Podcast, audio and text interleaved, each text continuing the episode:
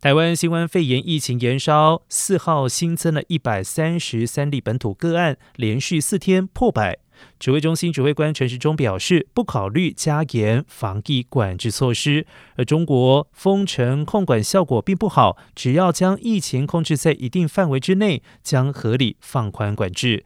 由于感染者几乎都是轻症无症状，未来轻症者自行居家照护并非完全不可能。不过，地方政府仍然相当紧张。高雄市长陈其迈宣布，连假之后的第一个上班日与上学日，防疫措施加严。国营事业关键基础作业红区人员开工之前要快筛，快筛阴性才能够上班。有确诊者的校园，师生在复课日也要筛检。桃园市长郑文灿也表示，市府员工加上警消共约有一万人，上班之前都要完成快筛，确诊校园复课前也要快筛。